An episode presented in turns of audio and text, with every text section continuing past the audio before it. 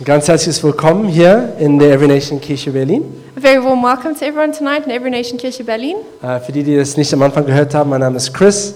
Ich bin einer der Pastoren in unserer Gemeinde. For those who didn't hear it earlier, my name is Chris. I'm one of the pastors in this church. Genau, und es ist toll, so viele von euch hier zu haben. And it's really great to have you here tonight. Und wir wollen besonders die willkommen heißen, die unter uns zum ersten Mal dabei sind, weil wir lieben es, immer neue Gäste zu haben.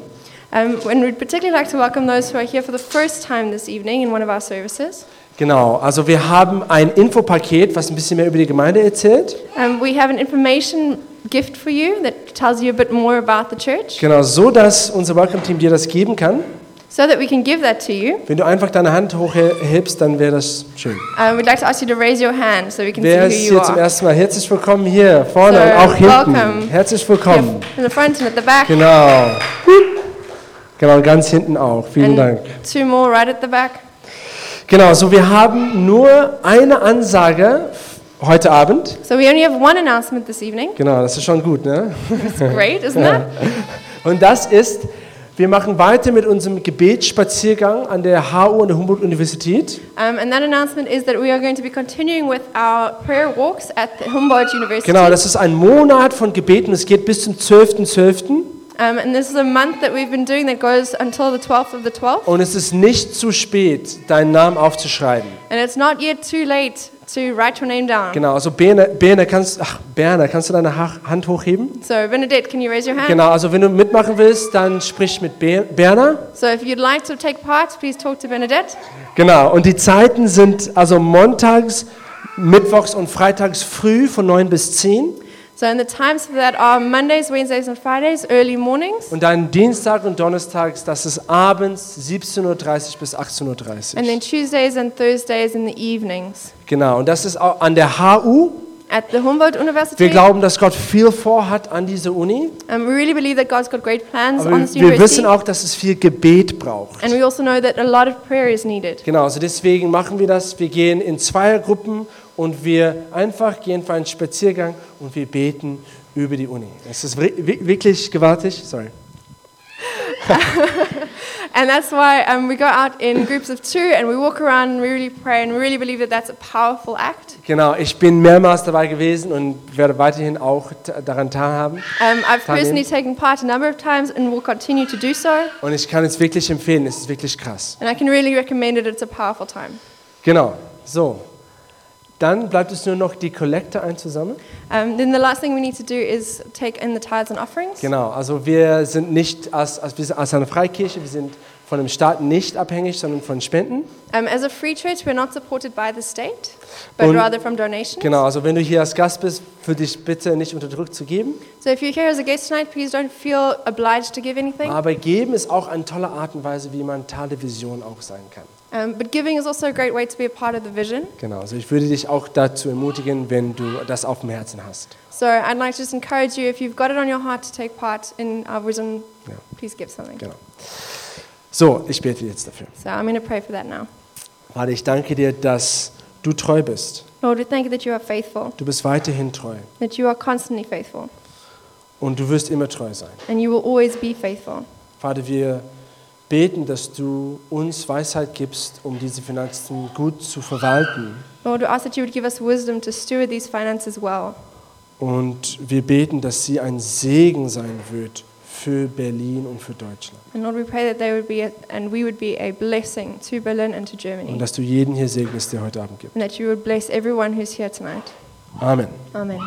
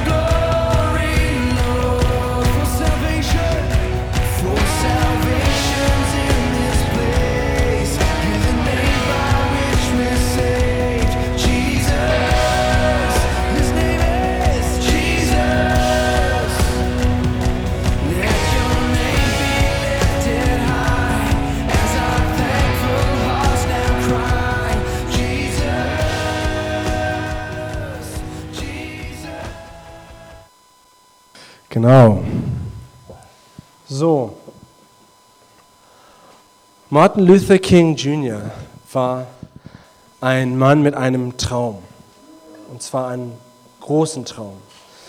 Wir kennen diese sehr bekannte Rede, I have a dream, ich habe einen Traum. Und das hatte er zwar, einen großen Traum. Martin Luther King Jr. war Teil und einer der wichtigsten Leiter der Bürgerrechtsbewegung in Amerika, wo sie für die Rechte von allen Rassen und, und ethnischen Gruppen gekämpft haben. Und er hat wirklich das versucht, was viele für unmöglich gehalten haben. Sein Traum war wirklich groß. Und es war toll. Also wie du siehst hier, wie wir wissen, die hatten riesigen großen Erfolg. Aber dann ist was Krasses passiert. Am 4. April 1968, und zwar Martin Luther King Jr. wurde erschossen und ist gestorben. Also stell dir vor, nimm mal einen Moment, stell dir vor, wie das sein müsste für die Leute in seiner Bewegung. Wie geht man mit solch einem großen Schlag, Schicksalsschlag um? Was tut man damit? Wie hält man an der Hoffnung fest in solchen schwierigen Zeiten? Und Martin Luther King war auch ein gläubiger Mann. Das heißt, dieser Traum war nicht nur irgendein persönliches Verlangen, das er selber entwickelt hat, sondern es war eine von Gott gegebene Berufung. Man muss deswegen an dieser Stelle die Frage stellen, wo war Gott dann, dass er gestorben ist? Hat er von Gott falsch gehört? Hat Gott ihn verlassen? Hat Gott vielleicht sogar die Bewegung verlassen? Manchmal, wir kennen alle, wie es ist, durch schwierige Zeiten zu gehen, besonders wenn man einen großen Traum hat. Und dann es scheint, es scheint zu sein, dass dieser Traum am Ende sei. Vielleicht hast du persönlich in deinem Leben Träume, große Hoffnungen für dein Studium oder für deine Karriere oder für dein persönliches romantisches Leben. Und du bist an einer Stelle gewesen, wo du entdeckt hast und gespürt hast, dass es aussieht, als ob dieser Traum sich verzögert oder vielleicht sogar vollkommen gescheitert ist. Diesen harten Zeiten. Und heute wollen wir uns damit auseinandersetzen. Wir wollen uns das Thema unter die Lupe nehmen. Beide ich und Anita werden heute äh, die Predigt halten, also es ist wieder eine Teamarbeit. Und unser Titel ist Helden in harten Zeiten Teil 1. Wir machen das, das sind zwei Teile, auch nächste Woche ist der zweite Teil, kommt der zweite Teil dazu. Helden in harte Zeiten. Wenn man durch harte Zeiten geht, wie wird man, wie kann man ein Held werden? Genau, und wie viele von euch hier schon wissen, in den letzten zwölf Monaten für uns als Gemeinde ist es eine sehr herausfordernde Zeit und Saison gewesen sehr herausfordernd. Wir haben gekämpft um viele Sachen hier als Friedrichshain Location. Wir haben gekämpft, um gute Räume zu finden. Wir haben gekämpft, um Wachstum zu sehen, auch das Schwung zu bekommen. Wir haben bekämpft, auch genügend Leute zu bekommen, um unsere Dienste zu führen, auch Leute zu haben in den Diensten. Und über die Zeit haben wir uns schon die Frage gestellt, Herr, kann es weitergehen? Ist das nachhaltig? Nicht nachhaltig? Wie sieht es auch aus für die Zukunft? Und über diese vielen Monate haben wir auch Rat gesucht. Also wir haben mit ähm, Gareth gesprochen und auch mit vielen anderen Leuten und eine große Sorge, eine große, ja, eine große Sorge für uns, eine große Frage für uns während dieser Zeit ist, dass wir auch nicht wollten, dass die Leiter unter dem Druck das nicht aushalten können. Dass die Leiter in der Gemeinde die schon vieles halten, dass sie nicht zu Burnout kommen, dass sie nicht dabei kaputt gehen. Und so, wir haben Rat geholt von Gareth, nicht nur von Gareth, sondern auch von anderen Leitern. Gareth, für die, die nicht wissen, ist der leitende Pastor unserer Gemeinde. Äh, wir haben zwei Locations hier in Friedrichshain und auch in Prenzlauer Berg. Nicht nur von Gareth, sondern auch von Ewan, einer der anderen Pastoren. Und auch von anderen Leitern in unserer Bewegung, so wie Jim Critcher, Jim LeFeun, die, die beides hier gesprochen haben. Also große Leiten, Leiter, wessen Rat wir sehr schätzen. Auch andere Leiter, so wie Junior, der auch neulich hier war, so Leiter, die wir respektieren. Und es wurde nach und nach klar, dass die Antwort war, dass das langsam nicht nachhaltig ist. Und zudem haben wir viele erneut, wir haben prophetische, unsere, die prophetische Wörter, die über diese Gemeinde gesprochen wurde, angehört. Was ein prophetisches Wort ist, wenn du mit dem Begriff, wenn das, das Begriff dir nicht vertraut ist, ist, ein prophetisches Wort ist ein, ein, eine Aussagung oder ein Wort, was Gott durch jemand gibt. Also für, und das, das, das offenbart Gottes Wille für eine Person oder für eine Situation oder für eine Gemeinde. Und begabte Leute, die solche Worte geben, nennen wir Propheten. Das ist auch in der Bibel und gibt es auch nicht nur Propheten im Alten Testament, sondern auch nicht nur im Neuen Testament, sondern auch heute noch, weil Gott immer noch spricht.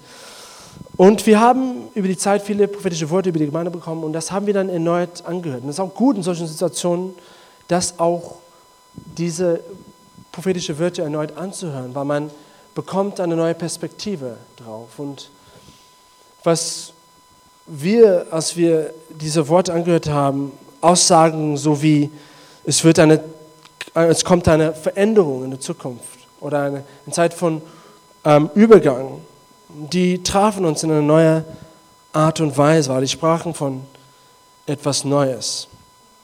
Und Gerhard hat auch einen kleinen Kreis von prophetisch begabten Leuten gebeten, zu beten und auch ihre Eindrücke von Gott zu bekommen.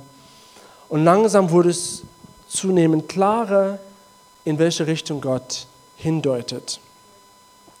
Und übrigens, wir werden nächste Woche in Teil 2 ein bisschen mehr auf diesen prophetischen Teil eingehen, beziehungsweise wie geht man damit um, wenn eine Verheißung von Gott, ein Versprechen, ein prophetisches Versprechen sich verzögert oder sogar scheint nicht wahr zu werden. Und wie viele von euch schon wissen, vor ungefähr einem Monat haben wir, mussten wir eine sehr harte, sehr schwierige, aber was wir auch spüren, ein, die richtige Entscheidung mussten wir treffen. Und das ist das leider aus Friedrichshain Location werden wir mit Gottesdiensten hier aufhören. Und wir werden zusammen als eine Kirche, weil wir sind eine Kirche von zwei Locations, weiterhin in der Zukunft Gottesdienste zusammen in Prenzlauer Berg feiern. Und das wird eine Zeit sein, wo diejenigen, die das brauchen, wirklich eine Chance haben können, um aufgetankt zu werden, auch erfrischt zu werden, auch diesen Prozess zu verarbeiten.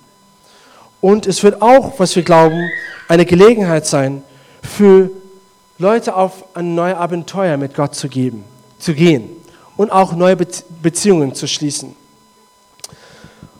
Und das ist eine sehr schwierige und auch sehr wichtige Entscheidung gewesen. Aber was wichtig dabei zu kommunizieren, obwohl wir hier mit Gottesdiensten und, und obwohl diese Location sozusagen schließt, das ist ja kein Aufhören. Weil wir sind immer noch eine Gemeinde. Wir haben immer noch die gleiche Vision. Every Nation Kirche Berlin gibt es immer noch und es geht noch weiter. Also die Vision bleibt unverändert. Wir als Gemeinde haben diese Vision, Gott zu begegnen, Gemeinschaft zu leben und durch Jüngerschaft und auch durch Gemeindegründungen wirklich die Stadt und nicht nur die Stadt, sondern auch die Nation zu bewegen, für Gott zu bewegen. Und wir haben eine große Vision als Gemeinde, zwölfmal in Berlin zu gründen. Und diese Gemeinde war und ist der erste Schritt davon, der erste Schritt davon gewesen. Und was Gott zu uns gesprochen hat in dieser Zeit, war ein Vers aus Johannes 12, Vers 24, wo Jesus sagt, dass ein, wenn ein Samenkorn nicht zugrunde geht, dann produziert es keine weiteren Samenkörner. Aber wenn es stirbt und zugrunde geht, dann produziert es viele weitere Samenkörner. Und wir glauben, dass es auch vielleicht Sinn macht, dass der erste Schritt von dieser Vision, diese Gemeinde, vielleicht der Samenkorn sein musste, der zugrunde geht. Und obwohl es traurig ist, es spricht auch von Gottes Pläne für die Zukunft. Dass Gott das nutzen will, um viel daraus zu bewirken. Und das werden wir jetzt heute Abend und auch nächste Woche und auch die Woche drauf auch so ein bisschen detaillierter angehen und ansprechen. Es ist auch wichtig zu erwähnen, dass manchmal man einen strategischen Rückzug machen soll. Zum Beispiel, wenn man ein, in einem Krieg ist. Manchmal muss man zulassen, dass man eine Schlacht verliert, um den größeren Krieg dabei zu gewinnen. Zum Beispiel in den Zweiten Weltkrieg hat Hitler, ist Hitler, hat Hitler keinen strategischen Rückzug gegangen in Bezug auf Russland. Also ist nicht aus, Rückland, also aus Russland zurückgezogen. Und das war für Deutschland, das bedeutete, dass, dass, dass die haben den Krieg verloren dadurch. Und wir wollen auch den, diesen Fehler auch nicht selber begehen. Und wir wollen schon, deswegen gehen wir schon zusammen als eine vereinte Gemeinde und wir schauen schon nach vorne. Und wir verstehen, dass einfach das hier in Friedrichshain war nicht einfach Gottes Timing. Wir haben alles versucht, vieles gemacht. Wir haben schon viele Durchbrüche gesehen, tolle Highlights erlebt. Aber am Ende war das irgendwie Gottes, nicht Gottes Timing. Und genau, so, wir wissen auch, dass Gott viele Pläne noch für Friedrichshain hat. Mein Herz, viele von uns, unsere Herzen brennen immer noch für Friedrichshain. Und obwohl es scheint, dass jetzt das zu Ende geht, wir wissen auch nicht, was die Zukunft enthält. Weil Gott ist es nicht vorbei mit Gott. Genau. Und auch was wichtig ist zu erwähnen an dieser Stelle ist, dass, was ich vor ein paar Wochen angesprochen habe, wo, als wir über den Leib Christi geredet haben, dass in dem Leib Christi es gibt Bänder. Ne, Bänder. In, in jedem Leib gibt es Bänder. Und Bänder stehen für Beziehungen. Und ich habe gesagt, obwohl der, die Form einer Gemeinde sich verändern mag oder sich ändern mag, die Beziehungen, die Bänder, die bleiben bestehen. Und obwohl die Form unserer Location sich ändert, obwohl wir alle rüber zu Prenzlauberg gehen, die Bände, die Beziehungen, die bleiben immer noch. Und Kirche ist Beziehungen. Das heißt, wir werden immer noch zusammen sein als eine Gemeinde, nur noch in einem größeren Location, nur noch in einer größeren Form, einer anderen Form. Das heißt, eigentlich in vielen Hinsichten, es gibt keine große Veränderung, obwohl es doch eine Veränderung gibt. So was das heißt ganz praktisch, ist, dass am 12. Dezember wir unser letzter Gottesdienst haben werden in diese Friedrichshain Location. Wir haben deswegen nur noch nach heute zwei Gottesdienste, fünfte und dann zwölfte. Und wir werden die zwei Teile ähm, predigen und dann am 12., also ich und Anita, und dann am 12. wird Gareth eine Predigt geben, wo er auch weiterhin zu uns über diese Zeit spricht. Und wir finden es auch wichtig, dass wir die Gemeinde, dass wir euch und auch uns eine Gelegenheit geben, um diesen Prozess zu verarbeiten. Deswegen in der Prenzlauer Gemeinde momentan, die gehen weiter mit einer neuen Predigtreihe, aber das machen wir nicht. Wir nehmen die drei Wochen jetzt über, diesen, über die Situation und über diesen Prozess zu reden, weil wir finden es auch wichtig, dass wir richtig damit umgehen. So am, am, 9, am 12. Dezember wird der letzte Gottesdienst sein und dann am 19. wird unser Weihnachtsgottesdienst sein als Kirche und das feiern wir zusammen in Prenzlauer Berg genau am 12., am 19.12. Am 19 und das wird in der Heinrich-Roller Straße 13 sein.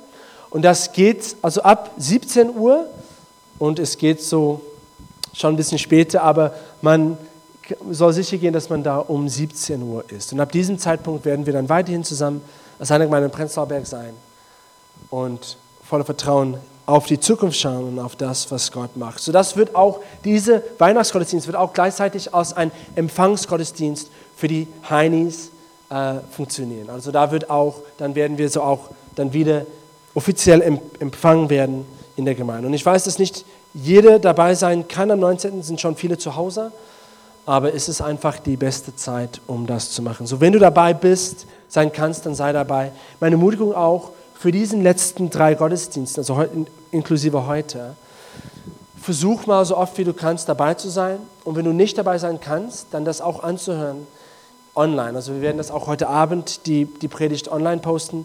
Es ist schon wichtig, wir haben schon viele wichtige Infos zu geben und ich finde es auch wichtig, dass, ähm, dass jeder hier das auch wirklich hört. So, sicherlich ist es traurig für uns und ehrlich gesagt, das ist die schwierigste Predigt, die ich je gehalten habe in meinem Leben. Es ist eine schwierige Zeit und auch eine schwierige Entscheidung, das zu treffen, obwohl es die richtige ist. Aber was wichtig ist, ist, dass in solchen Zeiten, in harten Zeiten, dass wir das richtig definieren sollen. Wie wir das definieren, wird bestimmen, wie die Zukunft aussieht. Für uns als Gemeinde und auch für dich persönlich. Solche Zeiten können entweder dazu führen, dass du innerlich zerbrochen bist, dass du enttäuscht bist, oder die können dazu führen, dass die dir einen neuen Schub geben in die Zukunft.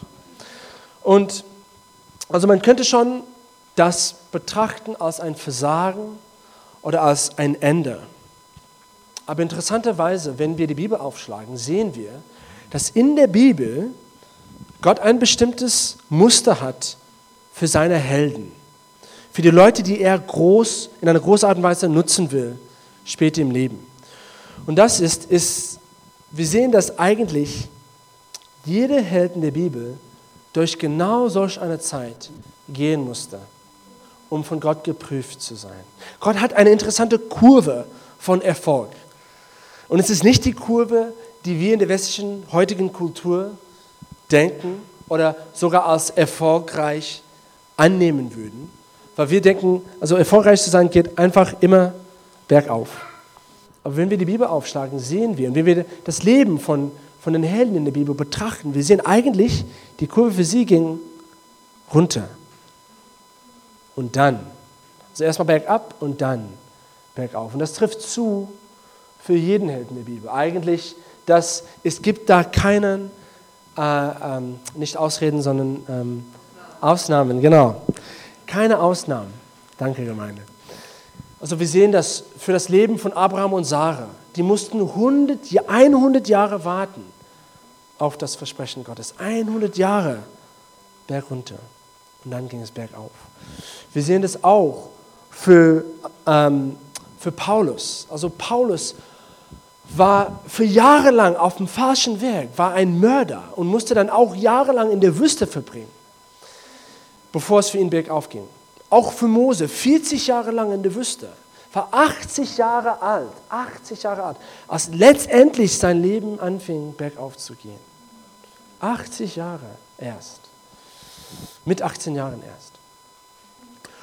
Und heute Abend werden wir, heute Abend und nächste Woche werden wir zwei Beispiele betrachten. Und zwar das Leben von Josef und das Leben von David. Die, haben, die folgen auch die gleiche Kurve. Und wir können vieles, viele, vieles daraus lernen. So, heute betrachten wir Josef. Genau. So, Josef äh, war ein Kerl, der genau wie Martin Luther King Jr., genau wie wir als Gemeinde, einen großen Traum hatte. Und zwar wortwörtlich, eigentlich hatte er einen Traum von Gott. Wortwörtlich einen Traum von Gott. Und zwar nicht nur einen Traum, sondern zwei. Und interessanterweise, wir sehen, dass für Josef, er hat sich gar nicht verschämt, diesen Traum überall zu verkünden. Und wir lesen das in 1. Mose 37, Vers 6. Und wir ähm, werden so dazu wiederkommen. Also ich lese dann erstmal den ersten Abschnitt. Und er, Josef, sagte zu ihnen, das ist zu seinen Brüdern, hört doch diesen Traum, den ich gehabt habe. Siehe, wir banden Gaben mitten auf dem Feld und siehe, meine Gabe richtete sich auf und blieb auch aufrecht stehen. Und siehe, eure Gaben stellten sich ringsrum auf und verneigten sich vor meiner Gabe. Nun Leute, wenn man ältere Brüder hat, weiß man schon, dass es nicht die beste Idee ist, deinen älteren, größeren Bruder, die alle starke Bauer waren, zu erzählen, dass sie eines Tages zu deinen Dienern gemacht werden. Ja, ich komme selber aus einer Großfamilie. Ich bin, ich, ich bin auch unter den Jüngsten und Josef war der Jüngste unter seinen Brüdern. Und man weiß, in einer Großfamilie, besonders wenn es viele Brüder gibt, es gibt einen Code. Ne? Und dieser Code ist der Größte, der Älteste, er ist der Chef. Und der Jüngste, er hat einfach Pech. Und wenn du versuchst, diese Ordnung auf den Kopf zu stellen, das geht gar nicht. Das geht für dich auch, das wird bei dir nicht gut gehen. Aber Josef, ja, er hatte diesen großen Traum. Und er ist vielleicht nicht auf die weiseste Art und Weg damit umgegangen, aber er hatte trotzdem einen Traum. Wie wir auch einen Traum haben als Gemeinde. Und kurz nachdem er diesen Traum gehabt hat, hat er den größten Schock seines Lebens bekommen. Und um uns weiterzuführen, wird jetzt Anita das machen.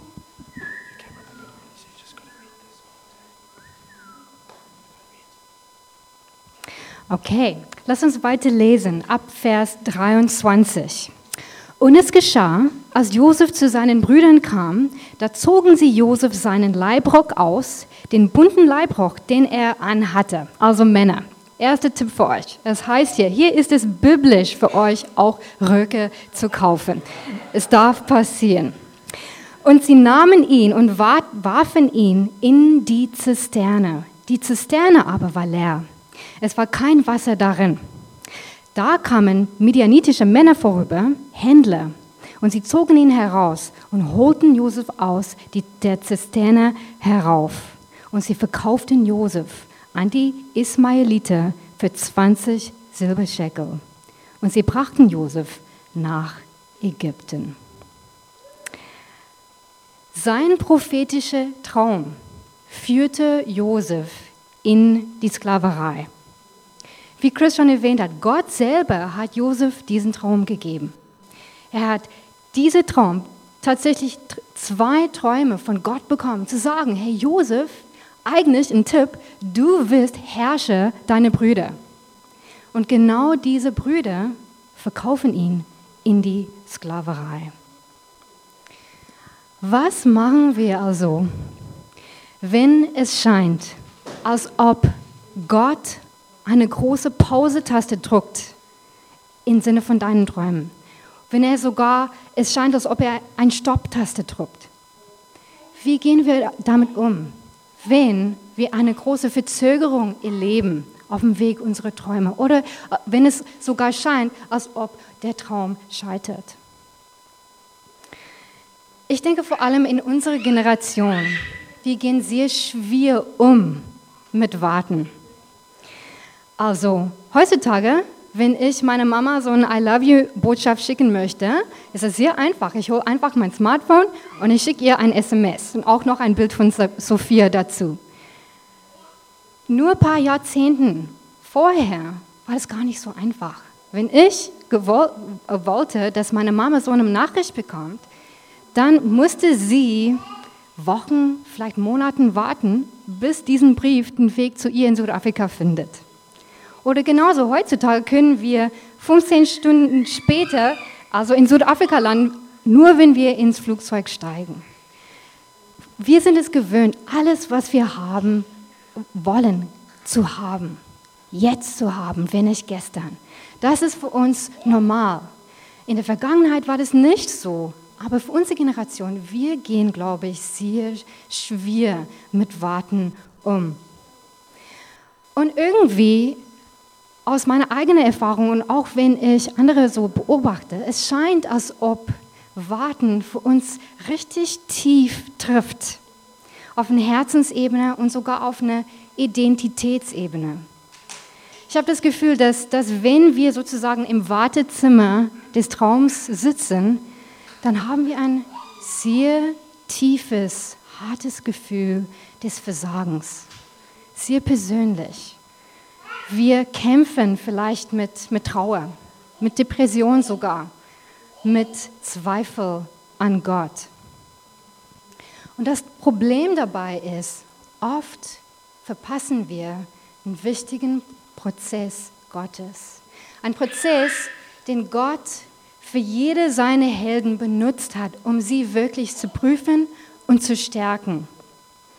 Und ich glaube, für uns in, in der 21. Jahrhundert ist unsere Her Herausforderung wirklich, diese Helden in harten Zeiten zu sein. Menschen, die die Geduld haben, im Wartezimmer nach Gott zu suchen, nach ihm zu schauen. Und die Charakter haben, wirklich diesen Prozess der Reife wertzuschätzen. Psalm 105, Vers 17 bis 19 heißt, Josef wurde als Knecht verkauft. Sie zwangen seinen Fuß in einem Stock, sein Hals kam ins Eisen, bis zu der Zeit, da sein Wort eintraf und der Ausspruch des Herrn ihn geläutet hatte. Sehr interessant. Generationen später, Generationen nachdem dieses Ereignis Josef passiert ist, schreibt ein Psalmist über diese Erfahrung. Und in diesem Psalm geht es darum, die ganzen Highlights und Lowlights des jüdischen Volkes so aufzulisten. Also das, was wichtig ist aus der Vergangenheit, ist in diesem Psalm gelistet. Und Josefs Erfahrung in die Sklaverei soll eins davon sein. Was heißt das? Ich glaube, für uns heißt es, dass es sehr wichtige Infos für uns gibt. Gutes Zeug, wichtige Wahrheiten beinhaltet für uns, wenn wir durch schwierige Zeiten gehen, wie wir Sinn daraus machen, wie wir damit umgehen sollen. Sehr interessant, es heißt hier, dass das passiert, äh, bis der Ausspruch des Herrn ihn geläutet hatte. Gott hat einen Zweck in solchen Zeiten. Hier sehen wir, dass Gott diesen Traum, derselbe Traum, den er, Josef gegeben hat, benutzt hat als Werkzeug, um Josef zu prüfen, ihn zu heiligen. Und wie kann ein Gott, also wie kann ein Wort uns prüfen? War das genau dann, als der Traum in Erfüllung gekommen ist, dass der Traum Josef geprüft hat? Nein, es war genau dann, als es, als es schien, dass alles kaputt geht, dass dieser Traum Josef geprüft hat. In Sprüche 17, Vers 3 heißt es, der Schmelztiegel prüft das Silber und der Ofen das Gold. Der Herr aber prüft die Herzen. Josef wurde von Gott getestet. Sein Herz wurde gereinigt, um ihn für seine Berufung bereit zu machen. Gott hat also die Sklaverei benutzt, um Josef der Mann zu machen, der diesen Traum tragen konnte. Also er hat die Sklaverei, ein tiefes Tal, genutzt, um Josef fürs Herrschen vorzubereiten. Und ich glaube, genau das oder was ähnliches macht Gott mit uns hier auch in Friedrichshain. Gott benutzt eine herausfordernde Zeit, ein Teil in unserer Geschichte, um uns bereit zu machen für Durchbruch, für Friedrichshain, für Berlin, für unsere Träume, für unsere Gemeinde. Und das ist, das ist eine sehr wichtige Einsicht, die wir brauchen in solch einer Zeit, dass Gott darin steckt. Und diese Perspektive dürfen wir nicht verlassen weil Gott ist treu und er hat einen Plan. Also das ist hier wichtig für uns, aber der arme Josef, für ihn ging es noch schlimmer, weil Gott hatte eine sehr besondere Traum, eine, eine sehr besondere Berufung für Josef. Und der arme Josef, er musste sogar so eine zweite Runde durchmachen. Also wir denken, dass die Sklaverei schon schlimm genug war, also ich habe niemals in meinem Leben die, die Sklaverei erlebt und ich stelle mir vor, das ist wirklich schlimm. Aber für Josef ging es noch schlimmer. Der arme Josef, als er in diesem Haus, wo er ähm, äh, äh, äh, verkauft wurde, so treu gedient hat, wurde er fälschlicherweise verklagt. Und er, und er kommt letztendlich ins Gefängnis. Also Gefängnisse heutzutage sind keine schönen Orte und ich bin mir sicher, damals war es auch kein Paradies für Josef. Ja, ich glaube, die Gemeinschaft in, in, in Gefängnis ist nicht gerade das, was man verlangt, um beste Kumpels zu machen. Jedenfalls, dort befindet sich Josef. Und es heißt in der Bibel, auch da im Gefängnis hat Gott Josef nicht verlassen. Er hat ihm Gunst gegeben und Josef hat gut darauf reagiert. Also er hatte Gunst mit, mit den Leitern im Gefängnis und war sehr treu und wurde sogar so eine Führungskraft in diesem Gefängnis. Und eines Tages geschah was sehr Wunderbares. Der Mundschenk des Pharaos kam auch ins Gefängnis. Und Josef durfte diesen Mundschenk, also so ein prophetisches Wort geben, das sofort, nach ein paar Tagen, sofort in Erfüllung gekommen ist. Und ich meine, was, was für ein Glück. Hier darf er ein prophetisches Wort demjenigen geben, der jeden Tag in der Gegenwart des Pharaos kommt. Josef musste gedacht haben, das ist meine Chance. Das ist meine Chance, einfach der Pharao zu erklären. Hey, das war unfair. Das ist doch ungerecht, wieso ich hier in, in, in Gefängnis bin. Ähm, das ist meine Chance, Gerechtigkeit zu bekommen. Das ist meine Chance, hier raus aus dem Gefängnis zu kommen. Das ist meine Chance, wieder den Weg meines Traums zu finden. Und er sagt diesen Mundschenk, du, hör zu. Es ist alles wahr geworden, was ich dir gesagt habe. Mein Gott, er spricht durch mir. Bitte sag doch den Pharao, dass was mir passiert ist, voll unfair war. Das habe ich nicht gemacht. Ich will hier raus. Aber der Mundschenk hat Josef vergessen. Also, die Zeit war noch nicht reif. Die Zeit war noch nicht richtig für Josef raus aus diesem Tal zu kommen. Und manchmal glaube ich, dass wir sogar Gottes Ziel verpassen und manchmal auch entgleist werden, wenn wir zu schnell raus aus den Schmerzen kommen wollen. Manchmal verpassen wir das, weil dieser Warteraum, die Schmerzen einfach zu hoch sind, zu groß sind. Aber vielmals, wenn wir das Leben von biblischen Helden sehen, ist es tatsächlich so, dass Reife sich ausdrückt durch Warten und in Schwierigkeit, ähm, also durch, durch Gebrochenheit an der einen Seite und durch Vertrauen an der anderen. Josef musste lernen, dass er nicht nur auf seine eigenen Talente vertrauen kann, sondern dass er sich auf Gott verlassen muss. Und ich glaube, dass Gott das uns beibringen möchte, dass er hier im Mittelpunkt immer noch steht, dass wir ihm immer noch vertrauen können. Und ähm, genau, nicht auf uns selber schauen und gucken in diese Zeit, sondern auf Gott. Das ist die eine Sache. Und ich glaube, Reife sieht auch so aus. Auf eine, ja, auf eine Art und Weise, uns Gottes Timing und seinen Prozess unterzuordnen. So sieht auch manchmal Herrschaft aus. Einfach zu sagen, ja Herr, das ist nicht einfach, aber ich sage ja. Es kann sein, dass Josef auch die Geschichte von vorherigen Helden der Bibel gekannt hat. Zum Beispiel sein Vorfahre Abraham. Vielleicht kannte auch die Geschichte, wo der Abraham jahrelang warten musste auf sein Versprechen von Gott. Und als der Versprechen kam, dieser verheißene Sohn, dass Gott ihn sogar gefragt hat, dieses Sohn aufzuopfern. Und vielleicht hat diese Geschichte der Josef auch Stärke verliehen in dieser Zeit. Vielleicht hat diese Geschichte ihm die Kraft gegeben, die Kontrolle aufzugeben und einfach Ja zu sagen zu dem, was Gott macht. Ihm die Kraft gegeben, wirklich zu erkennen, dass Gott darin steckt. Und auch wenn wir sie nicht verstehen, sind seine Wege höher und besser. Weil für alle von uns, auch in solchen Zeiten, gibt es eine höhere Wahrheit als unsere Traum an die wir festhalten sollen in solchen Zeit ist, Zeiten. Und das ist das Herz des Vaters gegenüber uns. In Jeremia 29, Vers 11 steht geschrieben, dass Gott gute Pläne für uns hat.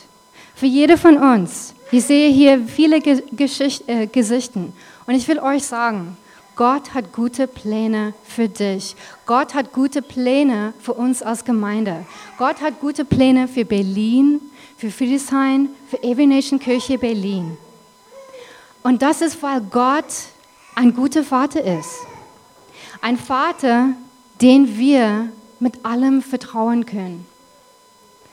Ein, ein Vater, der vertrauenswert ist und der immer sicher gehen wird, dass seine Pläne in Erfüllung kommen in unserem Leben. Sie, seht ihr, die guten Zeiten und das einfache Leben, das sind toll. Wir feiern es, wenn es uns gut geht. Wir feiern es, wenn wir Segen nach Segen erfahren im Leben. Aber eigentlich sind es die schwierigen Zeiten im Leben, die uns wirklich das Herz des Vaters zeigen. Es sind die, die schwierigen Zeiten im Leben, die uns dazu führen, dass wir tiefe Wurzel schlagen in die Liebe Gottes, wo wir wirklich durchbrechen müssen in, in dieser Art und Weise, dass wir wirklich da tief in, im Wort suchen nach der Liebe Gottes. Und in harten Zeiten, glaube ich, gibt es eine Gunst, eine Gnade, wirklich nah an Gott zu kommen, wirklich tief in seine Liebe zu, zu kommen, sein Vaterherz tief auf eine neue und tiefere Art und Weise zu kennen. Und ich glaube, dass, dass es genau das war, das Gott Josef beibringen wollte. Das war es letztendlich, was er Josef zeigen wollte, um ihn vorzubereiten für Durchbruch, um ihn vorzubereiten für einen neuen Level. Weil nur wenige Jahre später war, kam ein, ein Durchbruch. Josef bekam der zweitwichtigste Mensch der Welt. Er war, wurde der Helfer Pharaos. Nur Zweiter in der Welt zu Pharao selbst. Und das passierte danach, nachdem Josef diese wichtige Wahrheit verinnerlichen konnte. Und ich glaube, das Gleiche trifft auf uns zu dass Gott diese Zeit benutzen möchte, um uns wirklich tief in seine Gegenwart zu bringen, uns Vertrauen, ein tiefes Vertrauen zu lehren und uns zu zeigen, dass wir ihm mit alles, dass wir alles in seiner Hand loslassen und geben können. Gott will, dass du weißt, dass du sein Sohn oder seine to Tochter bist. Und das ist das Wichtigste. Und auch Jesus, wisst ihr, er war der perfekte Sohn, der eine perfekte Offenbarung des perfekten Vaters hatte. Und auch Jesus musste durch ein Tal gehen. Auch Jesus musste Ja, Gott sagen in eine sehr tiefe und dunkle Zeit. Und das war, als er ans Kreuz für uns gestorben ist. Wisst ihr, der Teufel hat gedacht, dass er gewonnen hat, als Jesus am Kreuz gestorben ist. Aber Jesus wusste, dass diese Sterben, dieser Tod eine offene Tür sein wird für was Größeres, für eine Auferstehung, für die Möglichkeit für alle von uns in eine Beziehung mit Gott zu kommen, gerettet zu werden, die Liebe des Vaters wirklich täglich spüren zu können. Und so sieht es aus in solchen Momenten. Jesus hat gelitten, aber er wusste, er wusste, dass sein Gott gut war. Er hat es versucht, seine Jünger vorher zu erklären, obwohl ich glaube, dass sie das nicht so gut verstanden haben. Jedenfalls könnt ihr das auch lesen in Johannes 12, 24. Und Jesus sagt was sehr Interessantes. Er, er sagt, ich versichere euch, ein Weizenkorn muss in die Erde ausgesät werden. Wenn es dort nicht stirbt, wird es allein bleiben, ein einzelnes Samenkorn. Sein Tod aber wird viele neue Samenkörner hervorbringen, eine reiche Ernte neuen Lebens. Und das ist unsere Verheißung, wenn wir richtig reagieren auf Zeiten, wo es scheint, als ob es diese Pause-Taste gedruckt wurde, wenn unsere Träume nicht in Erfüllung kommen oder sogar wenn es scheint, als ob sie scheitern. Wir unterordnen uns einen guten Gott, der einen Sterbeprozess wirklich wertschätzt und der alles sieht. Wir können sicher sein, dass Gott alles sieht und alles gesehen hat, was wir gesehen haben. Genauso wie er gesehen hat, als Jesus sein Leben gesehen hat. Gott sieht das, er weiß es. Und weil wir wissen, dass, dass es ihn gibt, können wir auch sicher gehen, dass auch dieser Ende ein neuer, übernatürlicher Auferstehung kommen wird. Ich glaube, dass alles, was hier gesehen wurde, dass Gott das benutzen wird, um einen sehr großen Durchbruch hier in Friedrichshain und in Berlin zu, zu bringen. Ich glaube das für die Gemeinde, ich glaube das für, für einzelne Leute hier unter uns. Und ich weiß das, weil ich meinen Gott kenne. Wir kommen zu einem Ende, was einerseits sehr traurig ist. Aber ich denke, dass sehr wichtig ist, dass wir auch die Augen offen halten, Gott darin zu sehen, zu sehen, dass es auch eine große Tür der Hoffnung offen steht, wenn wir das richtig und mit Gott verarbeiten. Eine Tür für übernatürlichen Durchbruch, für den Traum, den wir haben, dass dieser Bezirk Jesu Namen hochgehebt, dass dieser Bezirk geheilt wird, dass dieser Bezirk ewiges Leben hat, dass er Rettung ausbricht hier in Friedrichshain.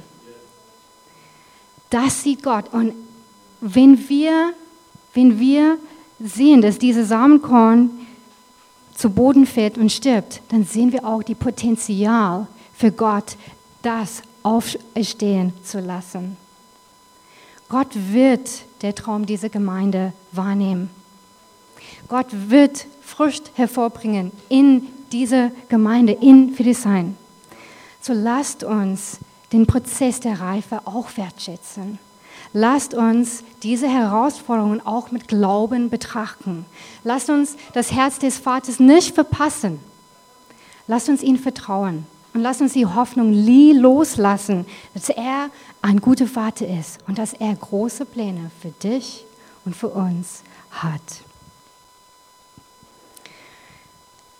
Zum Schluss möchte ich auch für uns beten. Vielleicht Vielleicht ist das ein sehr trauriges Ereignis für dich. Und ich will für dich beten, wenn, wenn dein Herz schwer fühlt, wenn du traurig bist, wenn du auch ehrlich, wenn du ehrlich bist, du sagst,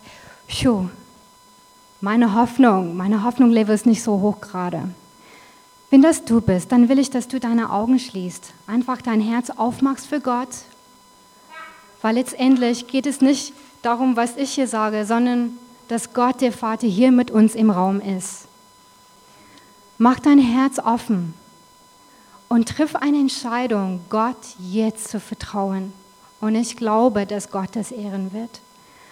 Also Vater, wir kommen zu dir.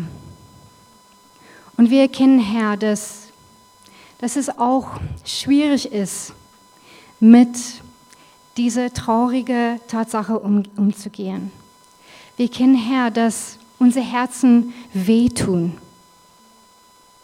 Und Herr, wir entscheiden uns trotzdem, unsere Augen auf dich zu richten, deine Augen zu sehen und zu vertrauen, dass du einen guten Plan für uns hast, dass du den, Trau den treuen Vater bist, den wir in der Bibel sehen, der, der Gott Josefs und, und Jesus.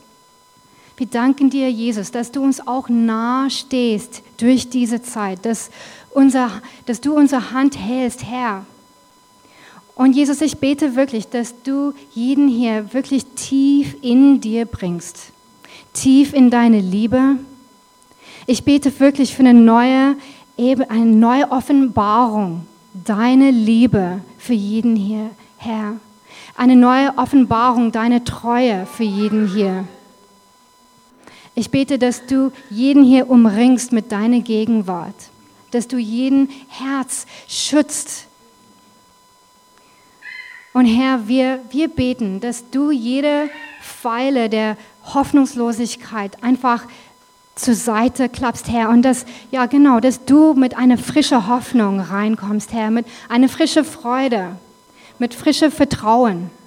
Heiliger Geist, wir brauchen dich. Wir laden dich ein, hier neu und gestärkt unter uns zu sein. Komm, Heiliger Geist, wir danken dir für neue Wellen der Hoffnung. Neue Wellen der Hoffnung. Wir danken dir, Herr, dass, dass du ein Licht auf uns scheinst. Und dass du eine Auferstehung vorbereitest. Dass du eine große Ernte vorbereitest für all das, was gesät wurde.